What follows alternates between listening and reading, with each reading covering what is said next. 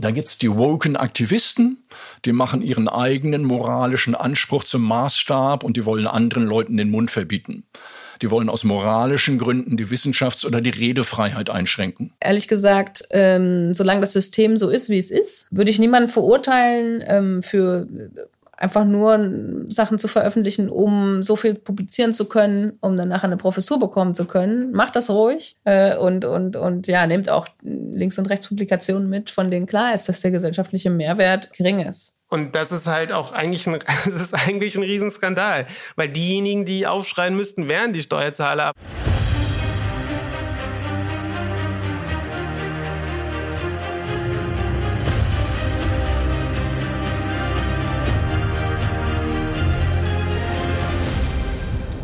Moin, hier ist Terra X, der Podcast mit Thora Schubert. In der heutigen Folge wollen wir klären, wie Wissenschaft in Deutschland funktioniert und wie frei sie hierzulande ist. Spätestens in der Corona-Pandemie haben es alle gemerkt. Wissenschaft ist überall und nicht unumstritten. Auf der Suche nach einem Corona-Impfstoff startet noch in diesem Monat erstmals in Deutschland eine klinische Studie an Menschen. Experten halten einen Impfstoff für entscheidend, um die Pandemie stoppen zu können. Die Dunkelziffer unter den Corona-Infizierten in Deutschland ist offenbar weit höher als bisher angenommen.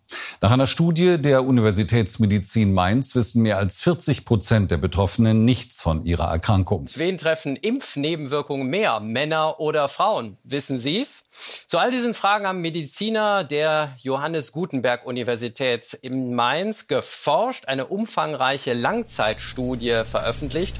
Unser Bedürfnis nach Antworten aus der Wissenschaft ist so groß wie schon lange nicht mehr. Sie entwickelt Impfstoffe. Sie sagt uns, wie man den Klimawandel im Zaum halten kann. Oder wie ein Airbag aussehen muss, damit wir bei einem Unfall die größtmöglichen Überlebenschancen haben. Das sind natürlich nur Beispiele.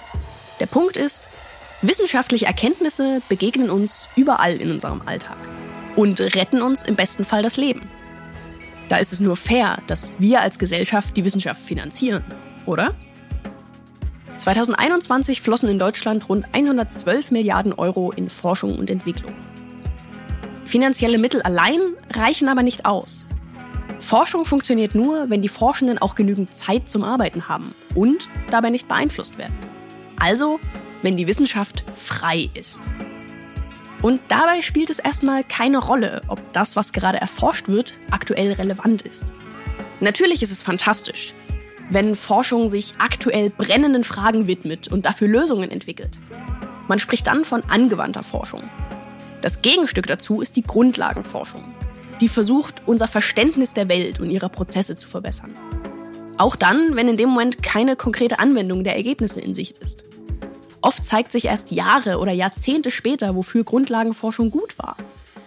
Ein gutes Beispiel dafür ist die Entwicklung der mRNA-Impfstoffe während der Corona-Pandemie. Nur ungefähr ein Jahr nachdem das Virus aufgetaucht war, hatten wir bereits Impfstoffe dagegen. Das war nur möglich, weil Forschende bereits seit Jahrzehnten an mRNA getüftelt hatten. Und das ganz ohne das Ziel, mit den Erkenntnissen ihrer Forschung mal einen Impfstoff gegen Infektionskrankheiten zu entwickeln, sondern aus purer wissenschaftlicher Neugier. Tatsächlich hielten vor der Pandemie viele Fachleute mRNA-Impfstoffe eher für uninteressant und nischig. Wegen Entwicklungen wie diesen hat das Bundesverfassungsgericht schon vor 45 Jahren entschieden, dass Grundlagenforschung richtig und wichtig ist. Forschung soll also frei sein von dem Anspruch, sich nur aktuell drängenden Fragen zu widmen. Und auch frei von anderen Zwängen soll sie sein. Aber diese Freiheit ist nicht selbstverständlich. Weltweit gibt es große Unterschiede. Manche Forschende befürchten, dass eine woke Cancel Culture ihre Arbeit einschränkt dass sie von Tagungen ausgeladen oder sogar entlassen werden, weil sie zu Themen wie zum Beispiel Gender bestimmte Positionen vertreten. Andere schauen besorgt in die Türkei, wo 2017 gut 7000 Forschende aus politischen Gründen entlassen wurden. Oder in manche US-Staaten, wo bestimmte Forschungsbereiche von Vorlesungsplänen gestrichen werden, weil sie der Politik nicht passen. Manche befürchten, dass das auch bei uns passieren könnte, wenn etwa bestimmte Parteien das Sagen bekommen würden. Wieder andere beklagen, dass die Wissenschaft nur von wirtschaftlichen Interessen geleitet wird. Dass nur die Dinge erforscht werden, die sich lohnen. Und die Wissenschaft selbst klagt darüber, dass nicht mehr der Wunsch nach mehr Wissen darüber entscheidet, was erforscht wird, sondern das, was die Karriere am meisten voranbringt. Welche dieser Sorgen sind in Deutschland begründet? Die Fragen, die wir heute beantworten wollen, sind daher, wie stark ist die Wissenschaft von politischen Zwängen und wirtschaftlichen Interessen beeinflusst? Wie stark lenken Ideologien die Forschung und Lehre? Wie stark schränkt das wissenschaftliche System die Freiheit der Forschung ein? Und welche Konsequenzen hat diese Freiheit oder Unfreiheit für uns als Gesellschaft? Bevor wir tiefer einsteigen, definieren wir erstmal, was wir unter Wissenschaftsfreiheit verstehen. So beginnen auch alle guten wissenschaftlichen Studien. In dieser Folge meinen wir vor allem die Wissenschaftsfreiheit im juristischen Sinne, wie sie im Grundgesetz geregelt ist. Ganz am Anfang im Artikel 5 steht kurz und bündig, Forschung und Lehre sind frei. Die Wissenschaftsfreiheit zählt also zu den Grundrechten und dieses Grundrecht schützt die selbstverantwortliche Tätigkeit in Forschung und Lehre vor äußeren Eingriffen. Das ist Gerd Keil, Professor für Philosophie an der Berliner Humboldt-Universität. Er beschäftigt sich unter anderem mit Wissenschafts- und Redefreiheit an Universitäten. Über Redefreiheit sprechen wir nachher noch genauer. Aber erstmal zurück zur Definition von Wissenschaftsfreiheit. Das bedeutet zum Beispiel, dass niemand einer Forscherin, einem Forscher Weisungen erteilen darf. Was ich zu forschen habe, was bei meiner Forschung herauskommen soll oder was nicht herauskommen darf, welche Methoden ich benutze, wie ich meine Lehre gestalte, wenn ich zu Vorträgen einlade. Und dahinter steht der Gedanke, dass die Frage, was gute Wissenschaft ist, nur in der Wissenschaft selbst geklärt werden kann. Die Wissenschaft soll also frei von äußeren Einflüssen sein, zum Beispiel von Einflüssen aus der Politik. Schauen wir uns also zunächst einmal an, wie frei die Wissenschaft wirklich von staatlicher Beeinflussung ist. Die Frage des Einflusses ist ja ein sehr, sehr abstrakter in gewisser Weise. Das sagt Michael Zürn. Er ist Professor für Politikwissenschaft und Direktor des Wissenschaftszentrums Berlin für Sozialforschung. Er forscht zum Verhältnis von Staat und Wissenschaft. Und dieses Verhältnis ist, zumindest in der Theorie, eher asymmetrisch zugunsten der Politik, sagt Zürn. Abstrakt ist es natürlich so, dass die Politik immer in der Lage ist, die Wissenschaft lahmzulegen, ihr kein Geld zu geben, ihr vorzuschreiben, was sie tun muss. Die Universitäten und Hochschulen bekommen nämlich vom Bund und den jeweiligen Bundesländern Geld, mit dem sie sich finanzieren. Diese sogenannten Grundmittel werden zum Großteil aus Steuern finanziert. 2021 waren das in Deutschland etwa 20 Milliarden Euro. Und wie Michael Zürn eben gesagt hat, theoretisch hätten die Landesregierungen die Möglichkeit zu sagen, wenn ihr nicht macht, was wir wollen, geben wir euch weniger Geld. Aber wie sieht das in der Praxis aus? Um das zu beantworten, müssen wir uns überlegen, wie wir Wissenschaftsfreiheit messen wollen. Auch dieser Schritt ist Teil jeder guten wissenschaftlichen Studie. Zur Messung von Wissenschaftsfreiheit gibt es verschiedene Möglichkeiten. Wenn man jetzt dieses Ideal übersetzt in ein paar institutionelle Kriterien, also es gibt eine freie Themenwahl, kann das, was äh, erforscht wird und dann sozusagen nach wissenschaftlichen Qualitätskriterien geprüft wird, frei publiziert werden? Gibt es eine institutionelle Autonomie der Universitäten? Gibt es Überwachungsmechanismen, politische Überwachungsmechanismen innerhalb der Universitäten? Wenn man diese Kriterien heranzieht, dann ist, glaube ich, äh, schon recht deutlich und klar festzuhalten, dass die Frage der akademischen Freiheit zu den Fragen gehört, die jetzt in der Bundesrepublik nicht ein vorrangiges Problem darstellen. Kurz, in der Praxis ist der Einfluss der Politik auf die Wissenschaft in Deutschland minimal. Laut Michael Zürn genießt die Wissenschaft in der deutschen Politik allgemein sogar recht hohes Ansehen. Die institutionellen Kriterien, von denen Zürn eben gesprochen hat, freie Themenwahl, freies Publizieren und so weiter, die werden seit 2020 jedes Jahr in 179 Ländern überprüft. Das Ergebnis ist der sogenannte Academic Freedom Index, an dem über 2000 Fachleute mitwirken. Sie schauen sich zum Beispiel an, ob Forschende in der Themenwahl frei sind und ob sie ihre Forschungsergebnisse auch frei und ohne Zensur publizieren können.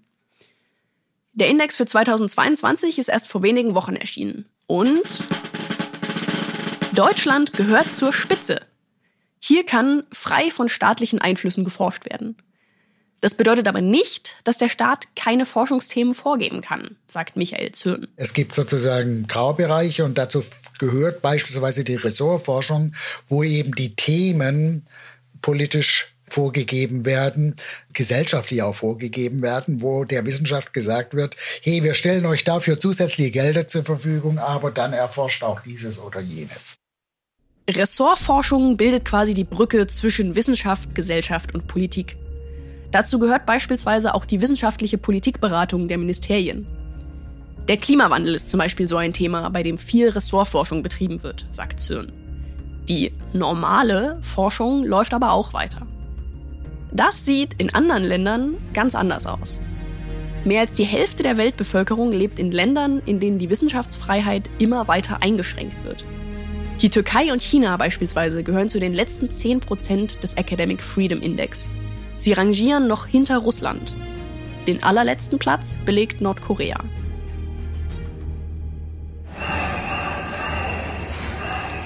Science, not silence. Wissenschaft, nicht Stille. Das fordern seit 2017 tausende WissenschaftlerInnen auf dem March for Science. Sie gehen für eine freie Wissenschaft auf die Straße. So auch 2019 in Bremen, von dort stammt die Aufnahme, die ihr gerade gehört habt. Aber warum dort? Mit der Wissenschaftsfreiheit ist doch in Deutschland alles im grünen Bereich. Noch. Denn unter anderem autoritäre Rechtspopulistinnen bedrohen die Rolle der freien Wissenschaft, sagt der Politikwissenschaftler Michael Zürn nicht nur die, aber insbesondere die sagen, naja, die Wissenschaftler gehören doch zu dieser komischen liberal-kosmopolitischen äh, Klasse dazu. Die sind doch überhaupt nicht neutral. Also sozusagen dieses Prinzip der Unparteilichkeit oder diese Annahme der Unparteilichkeit wird in Frage gestellt, weil sie eben häufig Aussagen produzieren, die sie nicht gerne hören. Und damit erfolgt ein Versuch, gibt es bestimmte Strategien, die eben diese äh, dieses liberale Regime der gesellschaftlichen Wahrheitskonstruktion in Frage stellt und zu unterminieren versucht. Teilweise bewusst, teilweise weniger bewusst. Wem das jetzt zu viele Fachbegriffe auf einen Schlag waren, keine Sorge, ich fasse das nochmal kurz zusammen. Autoritäre PopulistInnen werfen der Wissenschaft vor, nicht neutral zu sein und greifen deshalb deren Freiheit und Glaubwürdigkeit an. In Deutschland hält sich das bisher noch in Grenzen. Aber in einem Land konnten wir das in den letzten Jahren leider besonders gut beobachten. Der Marsch für die Wissenschaft stammt aus den USA. Dem Land, das für alternative Fakten berühmt wurde. Einem Land, wo Wissenschaftsfreiheit keinen Rechtsschutz genießt. Einem Land, das im Academic Freedom Index nur Platz 76 belegt. Der Marsch war eine klare Reaktion auf die Politik der Trump-Regierung. Denn die hat, allen voran Donald Trump selbst, während ihrer Amtszeit immer wieder die Legitimität und Freiheit der Wissenschaft angegriffen. Vor allem die der Klimaforschung. Etwa indem wissenschaftliche Befunde zensiert, Forschende in staatlichen Expertengremien ausgetauscht oder Forschungsgelder gekürzt wurden. Das wiederum hat Trumps Politik in die Hände gespielt. Er hat Maßnahmen zur Eindämmung des Klimawandels rückgängig gemacht, Vorschriften für CO2-Emittenten gelockert und das Pariser Abkommen verlassen. Und er hat die Leugnung wissenschaftlicher Erkenntnisse und die Schmähung von WissenschaftlerInnen salonfähig gemacht. Wer beim March for Science in Deutschland mitläuft, befürchtet, dass das auch bei uns passieren könnte. Wenn die falsche Partei in die Regierung kommt. Es besteht die Möglichkeit, dass eine Bewegung, eine Partei, die ähnlich denkt und agiert, wie Trump und Bolsonaro die Regierungsmacht in der Bundesrepublik äh, Deutschland ergreift. Es gibt eine Partei, die nicht so weit weg von diesen Positionen ist, die im Bundestag ist. Und äh, wenn die AfD sagen eine absolute Mehrheit bekommt und das Land regieren kann, relativ frei von Einschränkungen, dann würde man an der Stelle äh, mit entsprechenden Maßnahmen rechnen müssen. Im aktuellen Programm der AfD ist beispielsweise die klare Forderung drin, dass die gesamte feministische Wissenschaft geschlossen werden soll. Zürn sagt aber auch, dass das im Moment unwahrscheinlich ist. Vor allem, weil wir in Deutschland, anders als in den USA, kein präsidiales Mehrheitswahlsystem haben, sondern ein parlamentarisches Verhältniswahlrecht. Das heißt, die Anzahl der Parlamentarier der verschiedenen Parteien steht im Verhältnis zu den für sie abgegebenen Stimmen. So dass die 15 bis 20 Prozent an Unterstützern der autoritären Populisten zwar zum Erfolg äh, von äh, Parlamentswahlen führt und zum Einzug ins Parlament führt, dort führen, dort aber sie häufig ohne große Bedeutung und ohne Mitwirkung an der Regierung äh, ihre Rolle zwar spielen, aber eben mit relativ geringem Einfluss auf die konkrete Politik. Trotzdem gibt es, auch in Deutschland, immer wieder Versuche, die Wissenschaft als unglaubwürdig darzustellen. Der Klimawandel ist ein gutes Beispiel. Obwohl ein wissenschaftlicher Konsens darüber besteht, dass es einen Klimawandel gibt und dass dieser zu einem großen Teil vom Menschen verursacht wurde, zweifeln parteinahe Lobbyorganisationen das an oder verkünden zumindest lautstark Zweifel. So wie das Europäische Institut für Klima und Energie, kurz EIKE. Klingt nach seriöser Wissenschaft, ist es aber nicht. Sie leugnen auch nicht ganz platt die Existenz des Klimawandels sondern versuchen ein Bild der wissenschaftlichen Unsicherheit zu zeichnen.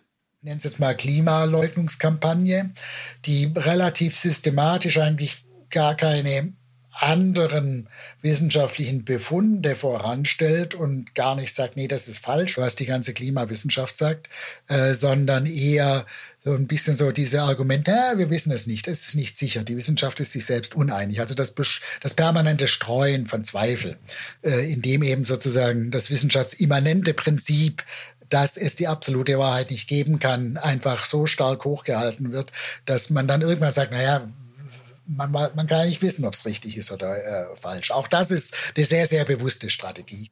Laut dem Wissenschaftsbarometer von 2022 vertrauen 62 Prozent der Deutschen der Wissenschaft. Was ich besonders interessant finde, 2019, also vor der Corona-Pandemie, waren es nur 42 Prozent. Das sind ja erstmal gute Nachrichten. Aber Studien zeigen, dass die Glaubwürdigkeit der Wissenschaft leidet, wenn der Eindruck entsteht, dass sich Expertinnen zu einem Thema uneinig sind wie bei der Pandemie. Und damit spielen die Populistinnen. Dass das einen direkten Einfluss auf die Wissenschaftsfreiheit hat, bezweifelt Michael Zürn.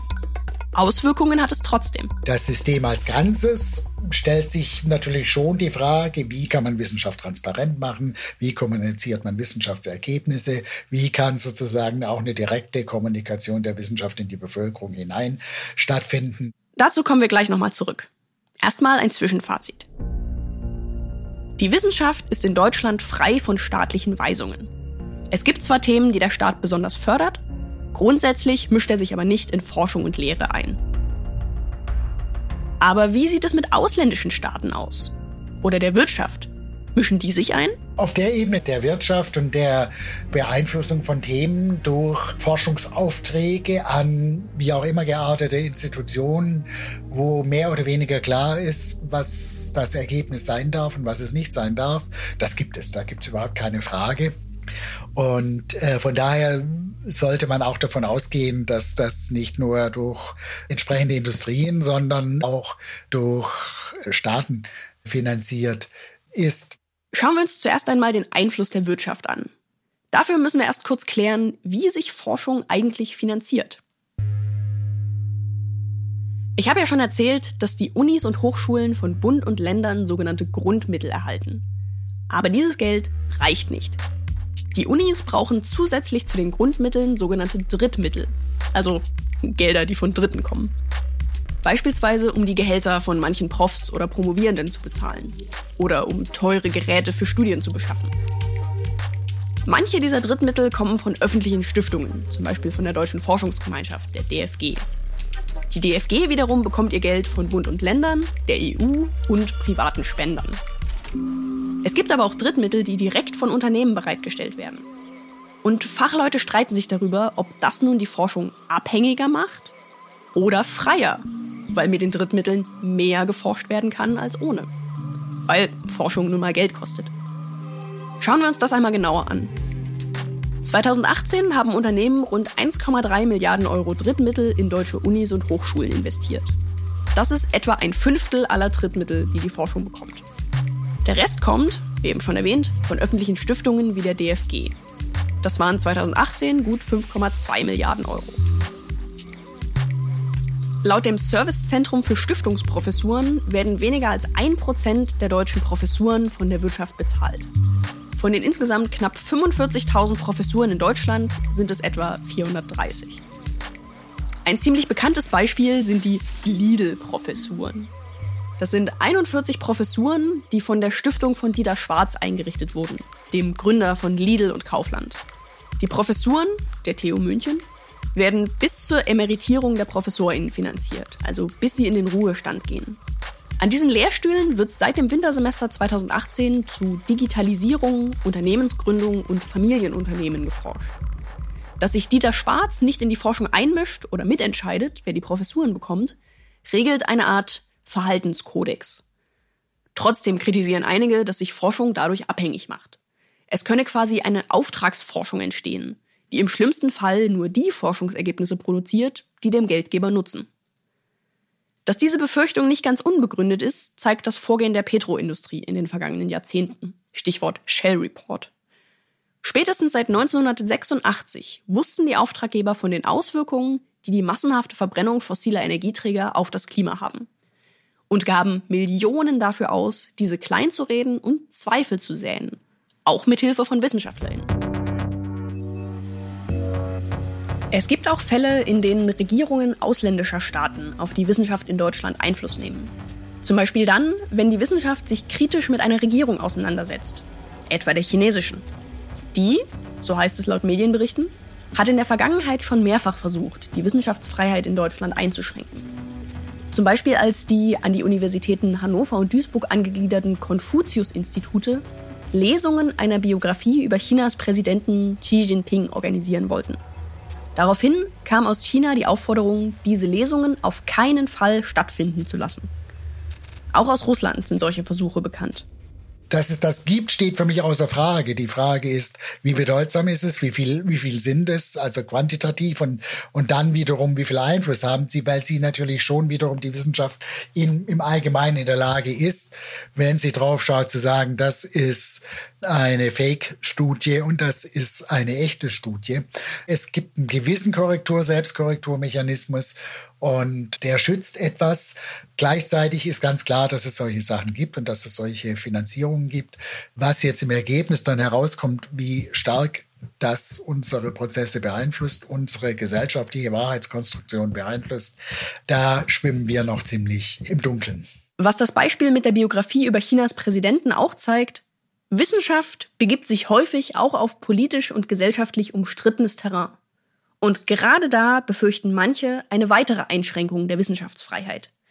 Denn es darf sich, laut Grundgesetz, zwar nicht der Staat in die Wissenschaft einmischen, aber das bedeutet nicht, dass sich andere aus der Wissenschaft raushalten. Hochschulangehörige werden erheblichem Druck ausgesetzt, sich bei der Wahrnehmung ihrer Forschungs- und Lehrfreiheit moralischen, politischen und ideologischen Beschränkungen und Vorgaben zu unterwerfen. Sowohl Hochschulangehörige als auch externe Aktivisten skandalisieren die Einladung missliebiger Gastredner, um Druck auf die einladenden Kolleginnen und Kollegen sowie die Leitungsebenen auszuüben. Zudem wird versucht, Forschungsprojekte, die mit den weltanschaulichen Vorstellungen nicht konform gehen, zu verhindern und die Publikation entsprechend missliebiger Ergebnisse zu unterbinden. Das schreibt das Netzwerk für Wissenschaftsfreiheit im Februar 2021 in seinem Manifest.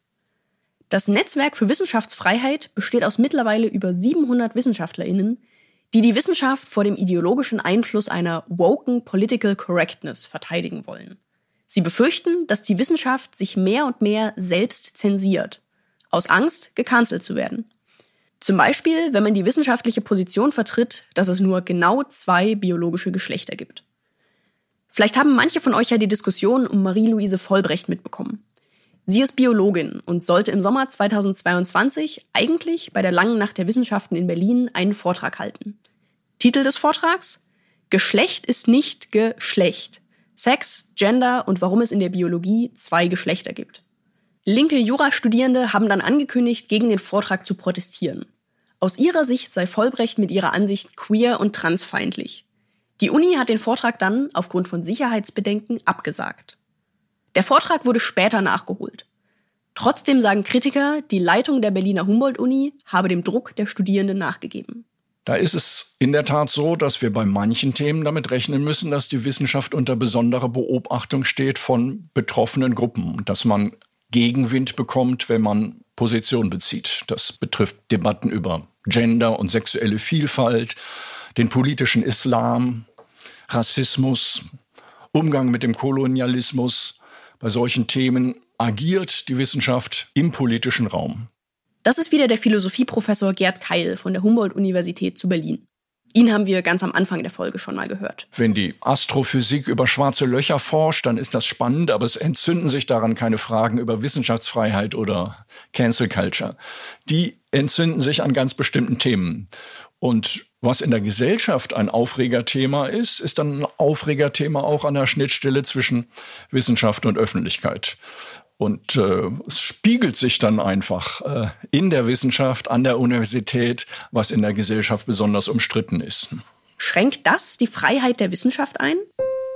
Laut einer Umfrage des Instituts für Demoskopie Allensbach fühlt sich die Mehrheit der Forschenden an der eigenen Hochschule frei. Aber 13 Prozent der Befragten finden, dass Political Correctness verhindert, dass man bestimmten Forschungsfragen nachgehen kann. Die Angst, was passieren könnte, wenn man einer moralisch oder ideologisch unerwünschten Forschungsfrage nachgeht, führt zum sogenannten Chilling-Effekt. Auf Deutsch ungefähr Einschüchterungs- oder Abschreckungseffekt. Damit ist gemeint, dass Forschende ihre Arbeit an die gesellschaftlichen Normen anpassen. Aus Angst vor Konsequenzen. Kritiker fürchten, dass so eine Selbstzensur die Freiheit der Forschung gefährdet. Nehmen Sie eine Forschungsfrage wie, gibt es einen Zusammenhang zwischen Intelligenz und Herkunft? Soziale Herkunft, genetische Herkunft, Hautfarbe, suchen sich aus, was ihnen skandalöser erscheint. Die Frage, ob Intelligenz mit Herkunft korreliert ist, ist jetzt keine, die ich bei einem Abend mit Freunden aufbringen würde. Ich würde sie auch nicht aufbringen in einem Klassenraum in der Schule. In der Wissenschaft sei das anders, so der Philosophieprofessor weiter. Da ist es eine Forschungsfrage. Da möchte man herausbekommen, mit welchen Faktoren Intelligenz korreliert ist und mit welchen nicht. Und während man versucht, das herauszubekommen, muss man dazu gar keine Meinung haben. Ist ja eine empirische Frage.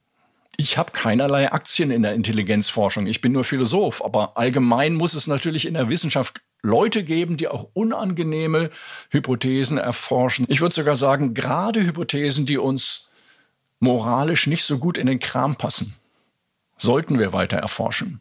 Vielleicht gibt's da was Unangenehmes zu entdecken, aber nur wenn wir die Befunde kennen, können wir als Gesellschaft darauf reagieren.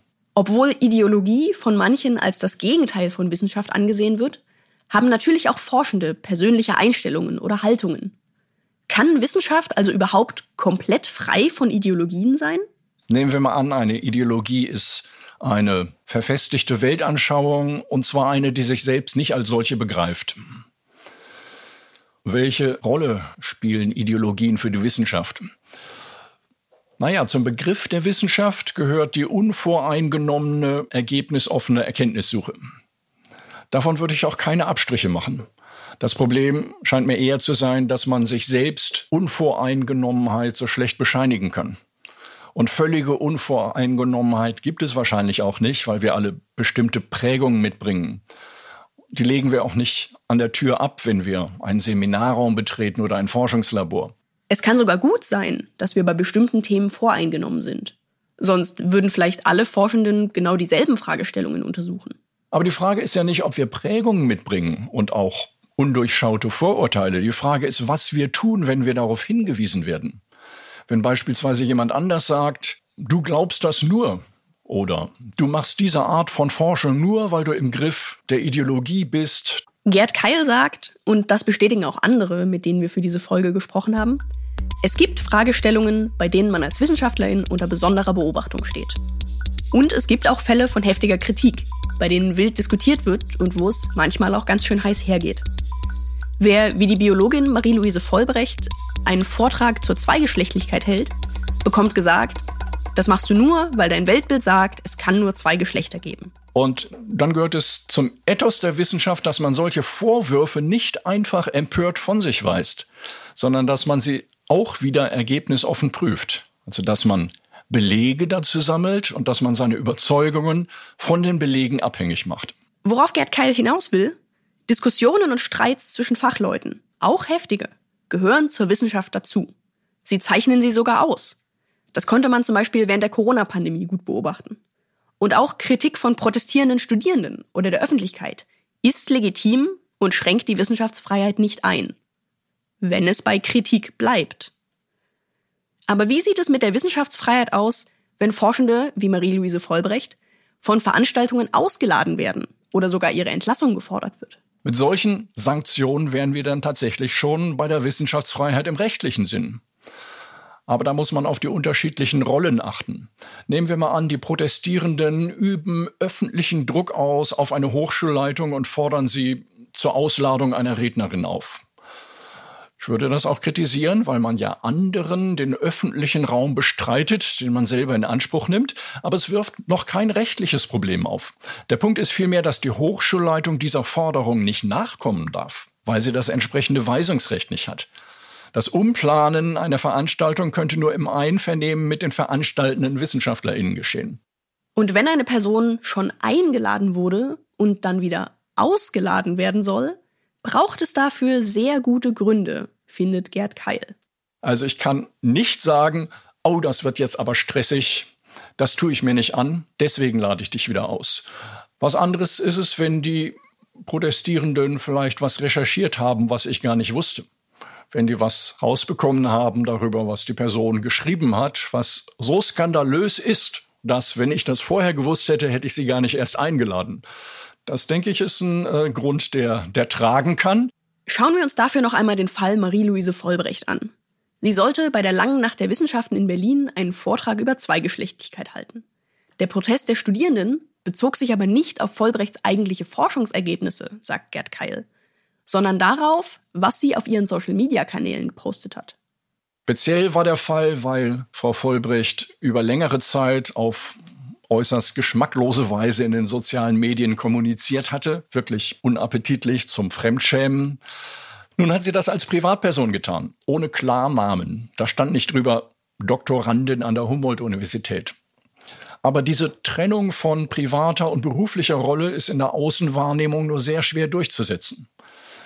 Wenn eine Wissenschaftlerin auf Twitter ausfällig wird, andere beleidigt, dann kann sie natürlich sagen, das hätte ich in einem Aufsatz nicht geschrieben. Ich hätte es auch im Hörsaal oder auf einem Podium nicht gesagt.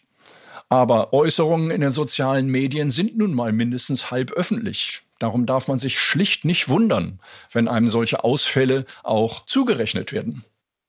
Was also wichtig ist bei der Frage nach der ideologischen oder moralischen Einschränkung der Wissenschaftsfreiheit. Man muss sich jeden Fall, wo kritisiert, protestiert oder ausgeladen wird, einzeln anschauen, und zwar ganz genau. Manchmal wurde in der Vergangenheit die Wissenschaftsfreiheit dadurch eingeschränkt. Wohlgemerkt aus allen politischen Richtungen. An dieser Stelle möchte ich an die Querdenkenbewegung erinnern. Laut einer Investigativrecherche der ARD haben Mitglieder der Bewegung während der Pandemie auf Telegram dazu aufgerufen, WissenschaftlerInnen zu töten. Es gibt also durchaus Beispiele, wo bestimmte Ideologien die freie Wissenschaft gefährden.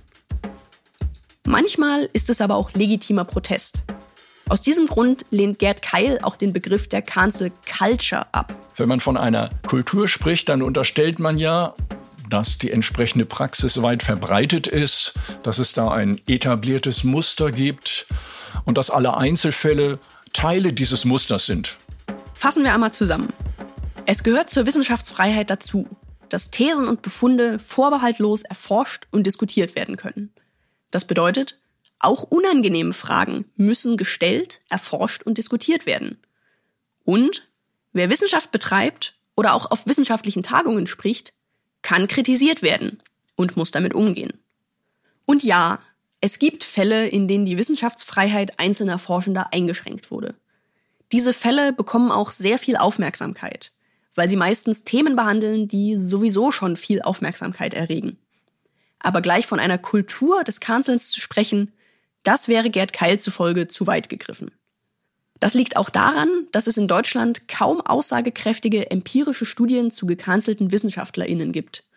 Und auch die Mehrheit der Gründungsmitglieder des Netzwerks für Wissenschaftsfreiheit hat, nach eigener Aussage, noch keine schlechten Erfahrungen gemacht. Erinnert ihr euch noch an die Befragung vom Institut für Demoskopie Allensbach?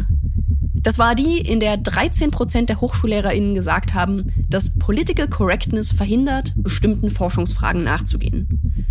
Ein wesentlich größerer Anteil der Befragten, nämlich 68 Prozent, fühlt sich aber von etwas ganz anderem eingeschränkt. Und das kommt aus der Wissenschaft selbst. Beschneidet die Wissenschaft ihre eigene Freiheit? Und wenn ja, wie? Um diese Fragen zu beantworten, habe ich einen Ort besucht, an dem Wissenschaft passiert. Eine Uni. Genauer, die Technische Universität in Dortmund. Wir gehen einfach mal durch, aber ich, kann, ja. ich weiß gar nicht, wo ich hingehen soll. Hier am Leibniz-Institut für Arbeitsforschung treffe ich die Soziologin und Psychologin Dr. Hanna Schade.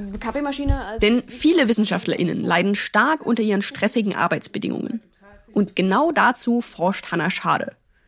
Und ist damit nicht nur Forscherin, sondern ein Stück weit auch selbst Forschungsgegenstand.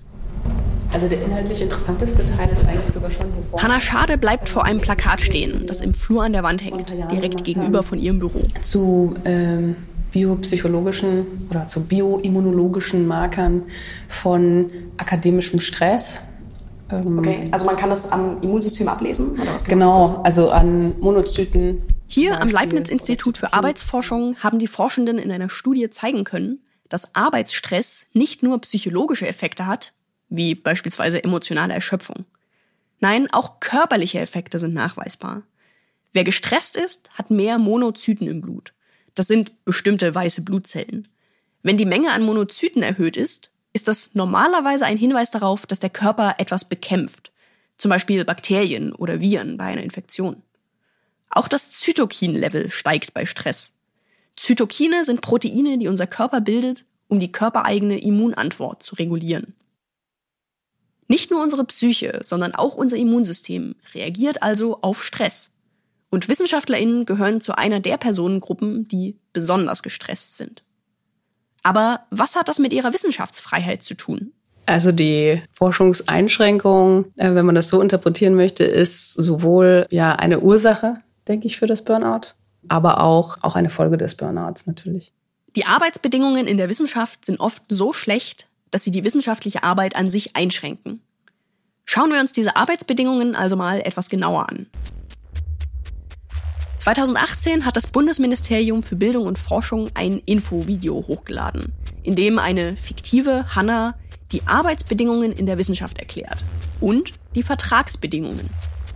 Das Ministerium hat das Video inzwischen gelöscht, aber in der Show MyThinkX wurde es neulich parodiert. Und die Parodie bringt die Problematik sehr gut auf den Punkt. Das ist Hannah. Sie ist promovierte Biologin und möchte Professorin werden. Deswegen macht sie gerade ihren Postdoc. Ihr Vertrag ist auf ein Jahr befristet. Sie hofft, dass sie danach nochmal so einen kriegt. Sie hat ja noch fünf Jahre, bis sie entweder eine Professur an Land gezogen hat oder aus dem System fliegt. Wegen des Wissenschaftszeitvertragsgesetzes, kurz WISZeit-VG. Hannah Schade ist nicht die Hannah aus dem Video. Dass sie beide so heißen, ist reiner Zufall. Aber auch Hannah Schade unterliegt dem Wissenschaftszeitvertragsgesetz weil sie keine Professorin ist. Bleiben wir mal bei dem schönen Wort Wissenschaftszeitvertraggesetz. Mhm. Kannst du einmal kurz zusammenfassen, was das heißt? Das Wissenschaftszeitvertragsgesetz begrenzt die Zeit, die man befristet angestellt sein kann an Forschungsinstitutionen, eben meist Universitäten. Ähm, das heißt, sechs Jahre vor der Promotion und sechs Jahre nach der Promotion kann ich auf befristeten Verträgen, ähm, die auf Haushaltsmitteln basieren, angestellt sein. Haushaltsmittel heißt dann Gelder, die die Uni selber hat oder die, ähm, also reguläre Stellen. Ihr erinnert euch, Haushaltsmittel sind die Gelder, die die Unis von Bund und Ländern bekommen. Vorher hatten wir sie als Grundmittel bezeichnet, aber das ist genau das Gleiche. Zurück zu Hannah Schade. Also das Wissenschaftszeitvertragsgesetz soll ja angeblich dazu führen, dass ähm, Menschen nicht so lange auf befristeten Verträgen sitzen. Mhm. Weil, Was ja erstmal gut klingt. Ja, ne, wir sind uns alle einig, äh, dieses ständige Befristen, das ist, das ist ja auch in anderen Arbeitsbereichen äh, illegal, dass ich ähm, vermehrt immer wieder befristete Verträge bekomme. Das Wissenschaftszeitvertragsgesetz hat noch eine andere Funktion. Es soll talentierten NachwuchswissenschaftlerInnen eine Chance geben, Professorin oder Professor zu werden. Und weil die Stellen an Unis und Hochschulen begrenzt sind, setzt man eine Art Zeitlimit. Und, Hannah Schade hat es eben gesagt, nach der Promotion, also der Doktorarbeit, hat man sechs Jahre Zeit, eine Professur zu ergattern. Sonst fällt man aus dem System und darf nicht mehr über Grundmittel der Unis angestellt werden. Etwa ein Drittel der Promovierenden strebt eine Professur an. Aber nur drei Prozent schaffen es auch dorthin. Teilweise treibt das ja absurde Blüten, dass Leute immer nur um ein halbes Jahr verlängert werden oh und dass manche ähm, Universitätsverwaltung äh, auch fast systematisch, ich weiß nicht genau, warum dieses Problem noch dazu kommt, aber auch die Anträge immer sehr kurzfristig bearbeiten. Das heißt, selbst wenn die Führungskraft, also der Prof, die Professorin sich entschieden hat, meinen Vertrag zu verlängern, dann ist es in vielen Fällen immer noch eine Zitterpartie bis irgendwie fünf Tage oder drei Wochen vor ähm, dem Beginn des neuen Vertrages, bis ich tatsächlich die Bestätigung durch die Univerwaltung bekomme, was für so viele Leute ein so großer Stressor ist. Hanna Schade sagt, dass die ProfessorInnen diese befristeten Verträge oft damit begründen, dass sie die wissenschaftlichen Mitarbeitenden dazu motivieren sollen, Leistung zu bringen. Großartiger Motivator, wenn ihr mich fragt. Ich würde es Stress nennen. Und das führt zu einem Problem, das sich auf ihre Forschungsfreiheit auswirkt. Publish or perish. Veröffentliche oder verschwinde. Publikationen, also veröffentlichte wissenschaftliche Studien, sind gewissermaßen das täglich Brot von Forschenden. Und die Leistung von Forschenden wird maßgeblich an ihren Publikationen gemessen. Gerade am Anfang der Karriere, und das Wort verwende ich bewusst, äh, muss man sich schon überlegen, was sind die Themen, die einem auch eine Karriere ermöglichten. Das ist Tobias Dienlin. Er ist Kommunikationswissenschaftler und Medienpsychologe. Er arbeitet als Assistenzprofessor am Institut für Publizistik und Kommunikationswissenschaft an der Universität Wien und kennt sich mit dem wissenschaftlichen Publikationssystem bestens aus. Wissenschaftliche Artikel werden in Fachzeitschriften veröffentlicht, sogenannten Journals.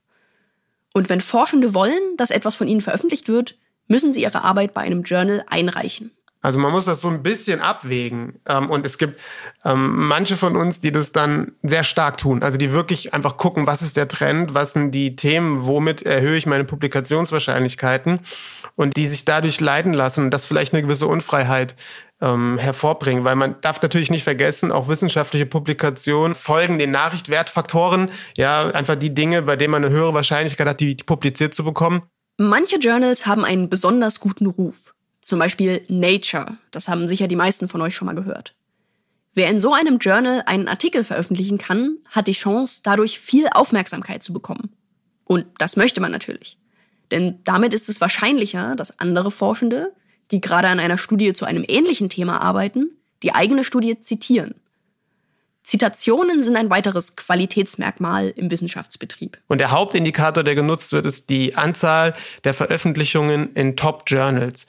Denn die Fachzeitschriften haben unterschiedliche Reputation, unterschiedlichen Ruf. Das gibt den Impact Factor, ähm, also so eine Metrik darüber, wie viel diese Zeitung gelesen und rezipiert und zitiert wird und aber auch einfach das Standing eines Journals im Fach.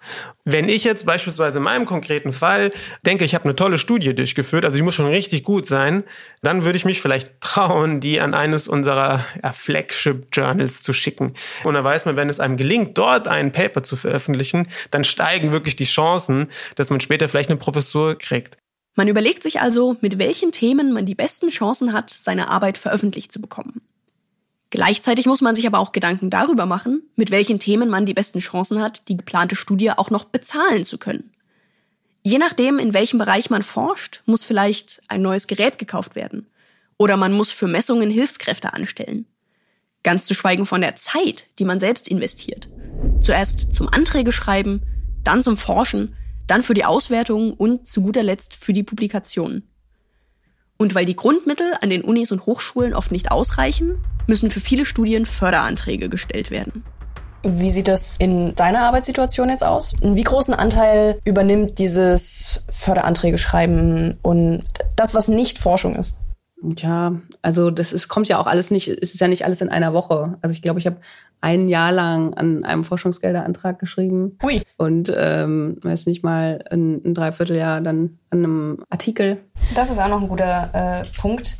Was macht einen guten Forschungsantrag aus? Und kommt es da auch mal vor, dass man nicht an dem forscht, was man eigentlich forschen möchte, sondern an was, was halt Geld bringt? Absolut. Also das passiert ganz regelmäßig, dass Menschen quasi sich in die Wissenschaft verliebt haben und ähm, ihre Lieblingsthemen haben und denen aber nicht nachgehen können, weil sie für ein ganz anderes Projekt angestellt sind. Äh, aber das liegt nicht nur teilweise an Forschungsgeldern, sondern es kann auch einfach daran liegen, dass deine Betreuungsperson auf einmal sagt, nee, das Thema hat sich gewandelt, das ist nicht mehr cool oder wie auch immer nicht, du musst jetzt an was anderem arbeiten ja, das ging mir tatsächlich auch so. Äh, also, dass ich äh, ja an einem Thema arbeiten wollte und dann kamen die gewünschten Effekte nicht sofort. ähm, und dann haben wir das äh, Projekt komplett abgesägt und ich habe dann meine Publikation bekommen mit ja, Forschungsthemen, zu denen ich meinem Doktorvater sagte, ich finde das irrelevant und langweilig. Ich möchte das bitte nicht machen. Und er hat gesagt, na ja, das schaffst du schon. und du hast Zähne zusammengebissen und durchgezogen? Ja, ich habe Zähne zusammengebissen und durchgezogen, aber die letzten äh, zwei, drei Jahre waren super krass. Hier werden gleich mehrere Dinge deutlich. Erstens, das Bundesverfassungsgericht sagt, es gehört zur Freiheit der Forschung dazu, dass WissenschaftlerInnen das erforschen können, was sie wollen. Aber der Druck zu publizieren schränkt diese Freiheit ein, weil sich Forschende überlegen müssen, für welche Themen bekomme ich am ehesten Geld? Und welche Themen könnten die Journals am ehesten interessieren? In der Befragung des Instituts für Demoskopie Allensbach haben 68 Prozent der befragten HochschullehrerInnen angegeben, dass Forschung und Lehre unter dem Zwang zu publizieren leiden. Das sind zwei Drittel. Zweitens zeigt es die Macht, die Professorinnen und Professoren haben. Bevor ich aber darauf eingehe, möchte ich noch kurz beim Publikationsdruck bleiben. Denn der schränkt die Forschungsfreiheit ein. Und das hat Konsequenzen, die uns alle etwas angehen. Also, wer viel und in Journals mit gutem Ruf publiziert, hat gute Chancen, eine Professur zu bekommen. Aber Quantität ist nicht gleich Qualität.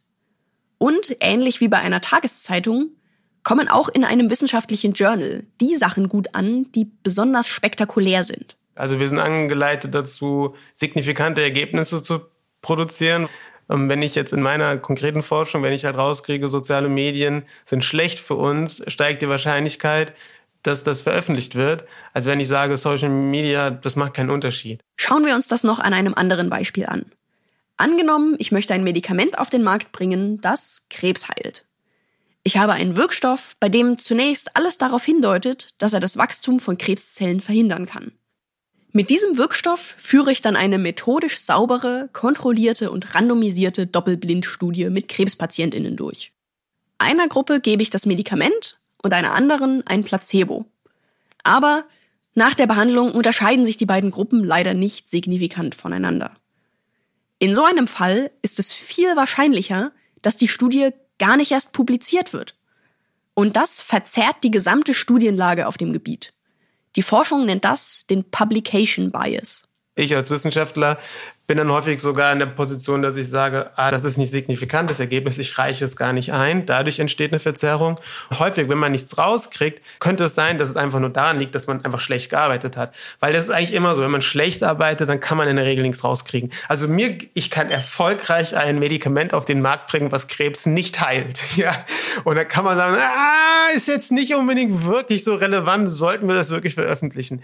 Aber wenn ich jetzt jemand bin, der wirklich richtig viel Ahnung hat und der einfach ein eine potenziell spannenden Weg bestritten hat in diesem in, die, in dieser in dieser Krebsforschung und sagt, na, ich habe hier einen Ansatz, der macht der ist super plausibel und wir setzen ihn um und es kommt trotzdem nichts raus, dann ist es relevant, weil dann kann man sagen, okay, da haben wir jetzt was gelernt, dann müssen wir da jetzt nicht weitergehen und dann liegt es nicht daran, dass ich Mist gemacht habe. Wenn diese methodisch sauberen Studien aber alle im Müll landen, kann es sein, dass sich irgendwo anders auf der Welt eine andere Forscherin überlegt, dasselbe Medikament erneut als Krebsmedikament zu erforschen, weil sie meine Studie nicht kennt, weil sie nie veröffentlicht wurde.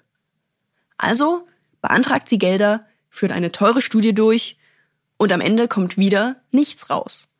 Und so etwas passiert tatsächlich häufig. Expertinnen schätzen, dass in der Medizin etwa die Hälfte aller Studien nicht publiziert werden. Und nicht nur in der Medizin ist das so, sondern quer durch alle Fachbereiche. Natürlich sind da auch viele Studien dabei, die nicht publiziert werden, weil darin unsauber gearbeitet wurde.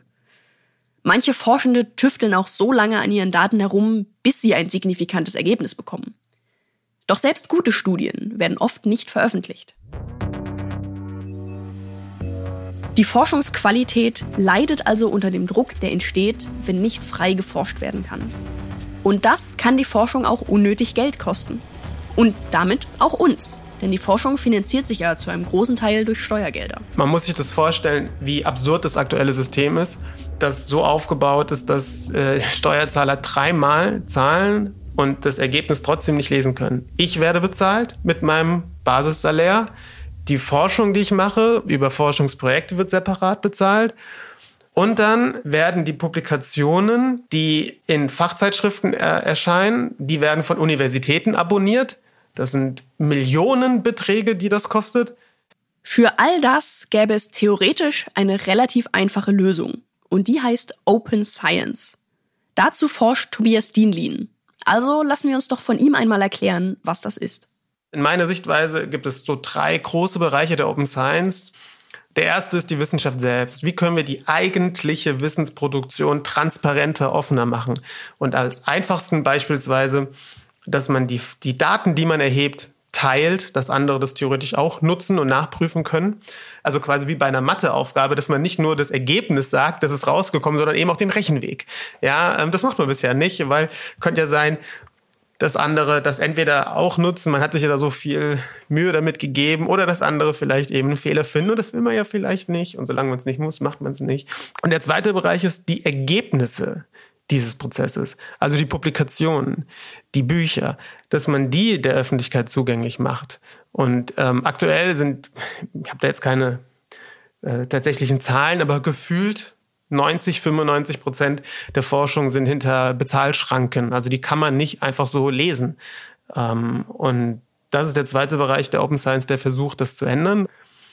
Und der dritte Bereich, das ist, wer hat Zugang zur Wissenschaft? Wer macht die Wissenschaft? Wie offen ist die Wissenschaft? Sind das quasi nur hochgebildete weiße äh, Männer oder sind das ähm, eben auch andere Gruppen unserer Gesellschaft? Und da sehen wir eine große ähm, ähm Verzerrung. Open Science könnte dazu beitragen, die Forschung wieder etwas freier zu machen. Wir können in dieser Folge zwar nicht auf jeden dieser Bereiche eingehen, aber schauen wir uns zumindest mal die Sache mit der Bezahlschranke an. Es besteht theoretisch die Möglichkeit, eine Studie einfach selbst zu veröffentlichen. Im Internet. Es gibt jetzt schon Websites, die wie so eine Art Facebook für Forschende funktionieren. Und auf denen können Forschende ihre Artikel kostenlos hochladen. Das sind Seiten wie zum Beispiel researchgate.net. Aber die wissenschaftlichen Journals erfüllen natürlich noch eine zusätzliche wichtige Funktion, indem sie die Qualität der eingereichten Arbeiten überprüfen lassen. Das geschieht normalerweise im sogenannten Peer-Review-Verfahren. Dabei schauen andere WissenschaftlerInnen aus demselben Fach, ob die Studie Sinn macht und ob sauber gearbeitet wurde. Normalerweise passiert das, bevor ein Artikel veröffentlicht wird. In der Corona-Pandemie war das aber anders, weil man darauf angewiesen war, schnell an Studienergebnisse zu kommen. Der Peer-Review-Prozess lief da quasi nach der Veröffentlichung ab, sukzessive. Deshalb sind manche Befürworter in der Open Science Bewegung dafür, die Journals ganz abzuschaffen. Und wenn alle deutschen Universitäten geschlossen äh, sich entscheiden, diese Subscriptions, äh, äh, diese Abonnements für die Journals nicht mehr zu bezahlen, dann ist das schon relevant. Dann würde man innerhalb von Deutschland hätte man immer noch ein, ein faires System, weil halt alle den Zugang nicht mehr hätten, ja. Stattdessen könnten wissenschaftliche Arbeiten kostenlos, zum Beispiel auf eigenen Literaturdatenbanken von Universitäten, veröffentlicht werden. Aber manche Forschende haben Angst, dass ihre Chancen auf eine Professur schrumpfen, wenn sie auf ihrer Publikationsliste keine namhaften Journals stehen haben. Okay, gut, gehen wir mal. Womit wir wieder bei den Arbeitsbedingungen in der Wissenschaft wären, die der Freiheit der Forschung im Weg stehen. Und damit zurück zur Arbeitsforscherin Hanna Schade. Diese, diese Fleißpublikation, also dass man also jetzt kein, die, die Welt nicht voranbringt mit der Publikation, die man hier, an der man arbeitet, äh, sondern man einfach nur ja an der eigenen Publikationslistenlänge strickt und Zeit, die ja auch der Steuerzahler äh, bezahlt, ne, meine Arbeitszeit in den meisten Fällen. Und auch äh, ja, andere Forschungsgelder für das Equipment, für die Teilnehmerkompensation und so weiter verballere, nur um am Ende sagen zu können, ich habe eine Publikation mehr auf meinem, meiner Publikationsliste. Was dann wahrscheinlich auch nicht unbedingt für die Qualität der Publikation spricht. Nee, überhaupt nicht. Also das ist leider ganz häufig so, dass man so ein, ja, also das, so wie das aktuelle System ist es auch noch nicht im ausreichenden Maß Qualität der Publikation honoriert. Und dabei muss man dann auch noch aufpassen, dass man niemanden auf den Fuß tritt.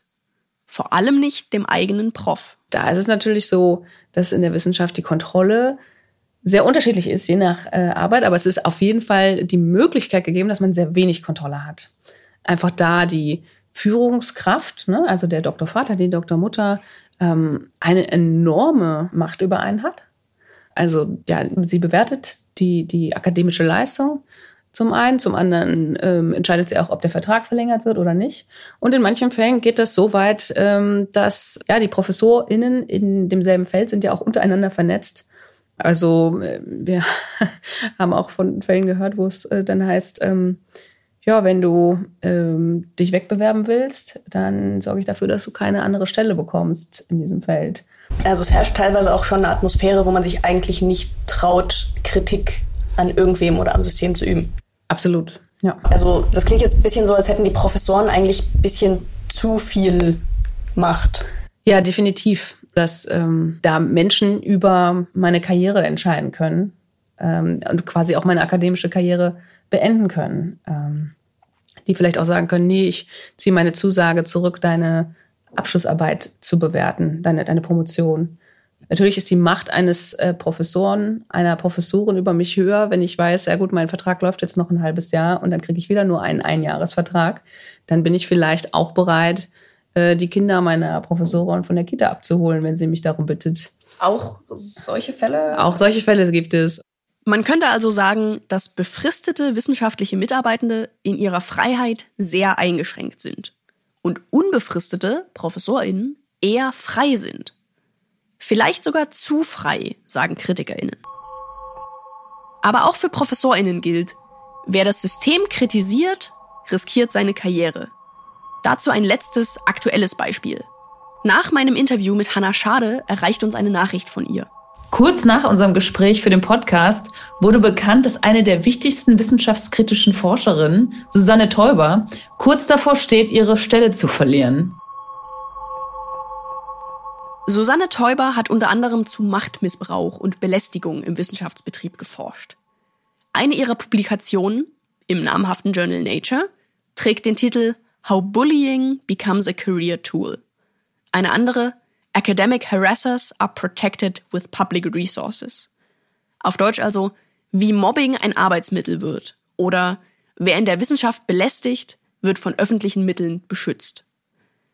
Dass sie jetzt für ihre Forschung gefeuert werden soll, ist ein massiver Eingriff in ihre Forschungsfreiheit, sagt Teuber. Hannah Schade und ihre Kolleginnen sind geschockt. Diese Strukturen kann man schon quasi mafiös nennen. Und die sind so mächtig, dass sie Professor Teuber jetzt selbst zum Verhängnis werden. Es ist ironisch, dass Professor Teubers eigener Fall so deutlich macht, was sie seit Jahren kritisiert. Ein Gericht hat bisher der Entscheidung der Hochschule stattgegeben. Aber das letzte Wort ist noch nicht gesprochen. Über 3700 Menschen haben bereits eine Petition unterzeichnet, die fordert, Susanne Teuber wieder einzustellen.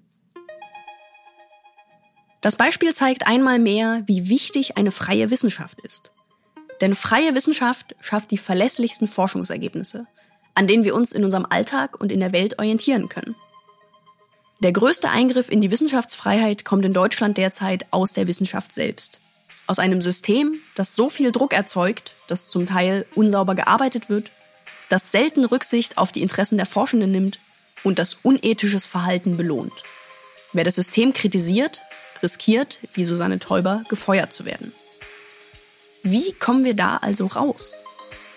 Open Science kann helfen, den Dampf etwas aus dem Wissenschaftskessel zu lassen. Zum Beispiel, indem durch Registered Reports garantiert wird, dass eine sauber gearbeitete Studie veröffentlicht wird. Oder indem mehr Studien für alle zugänglich veröffentlicht werden. Wichtig wäre auch, über das Wissenschaftszeitvertragsgesetz nachzudenken, das wie ein Damoklesschwert über vielen Forschenden hängt. Die Ampelkoalition hat am 17. März einen Vorschlag zur Überarbeitung des Gesetzes vorgelegt, der sofort viel Kritik einstecken musste. Von einer Verschlimmbesserung spricht beispielsweise ein Papier, das bereits hunderte ProfessorInnen als Reaktion unterzeichnet haben. Es bleibt also spannend. Trotzdem, und das möchte ich hier zum Ende noch einmal ganz deutlich erwähnen, auch wenn in der Wissenschaft nicht alles glatt läuft, bleibt Forschung nach wie vor unser bestes Mittel, um aus unserer Welt schlau zu werden. Wir müssen Wissenschaft immer wieder kritisch hinterfragen. aber ohne sie als Ganzes zu verteufeln. Das war's für heute. Unsere Quellen findet ihr in den Show Notes. Und alle bisherigen Folgen unseres Podcasts gibt es in der ZDF Mediathek und auch überall sonst, wo es Podcasts gibt. Mein Name ist Thora Schubert und ich hoffe, ihr seid auch bei der nächsten Folge wieder mit dabei. Man hört sich. Dieser Podcast ist eine Produktion von Kugel und Niere im Auftrag des ZDF.